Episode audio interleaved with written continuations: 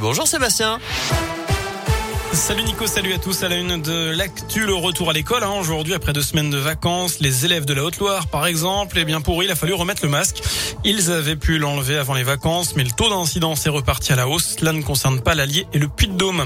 Emmanuel Macron prendra d'ailleurs la parole demain soir à 20h. Nouvelle allocution face aux Français pour parler notamment de la vaccination et de la troisième dose.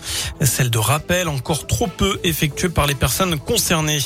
Par ailleurs, vous pouvez de nouveau retourner aux États-Unis pour la première fois depuis plus d'un an et demi. Le pays rouvre aujourd'hui ses frontières aux voyageurs vaccinés de 33 pays dont la France. Il faut également avoir réalisé un test de moins de 72 heures. Alors pour beaucoup, c'est donc la reprise aujourd'hui, mais la semaine s'annonce assez courte puisque, je vous le rappelle, on sera le 11 novembre jeudi et nombreux seront ceux qui vont faire le pont vendredi. Bison Futé a publié les prévisions trafic. Ce sera orange mercredi soir dans le sens des départs dans toute la France et même rouge en Ile-de-France.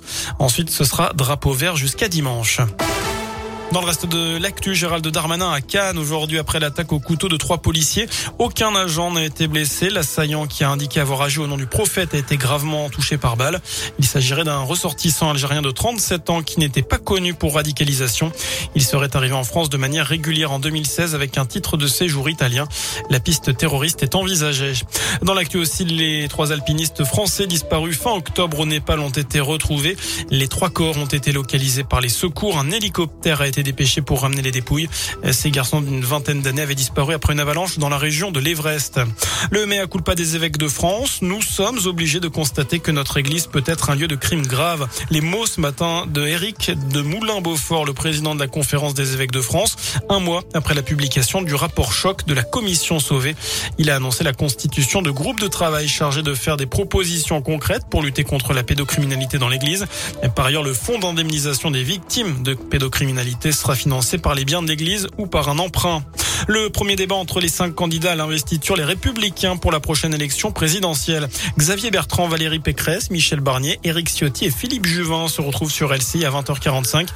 Pour rappel, ce sont les militants qui feront leur choix lors du congrès du parti du 1er au 4 décembre. On passe au sport en foot, le rassemblement des Bleus à Clairefontaine à partir d'aujourd'hui. C'est le dernier de l'année pour préparer la réception du Kazakhstan en éliminatoire au mondial. Samedi au Parc des Princes suivra un déplacement en Finlande le mardi d'après. Il y aura cinq changements par rapport aux 23 qui ont gagné la Ligue des Nations le mois dernier avec le retour de Coman, Kanté, Zuma, Langlais et Areola. Enfin, c'est ce soir vers 20h10 que Thomas Pesquet doit quitter l'ISS. Le spationaute doit retrouver la terre ferme demain matin vers 4h30. Alors, est-ce que vous allez suivre le retour de Thomas Pesquet sur Terre? C'est la question du jour sur radioscoop.com. Vous avez jusqu'à 19h pour répondre sur notre site internet. Voilà pour l'essentiel de l'actu, l'info de retour bien évidemment dans une demi-heure à tout à l'heure.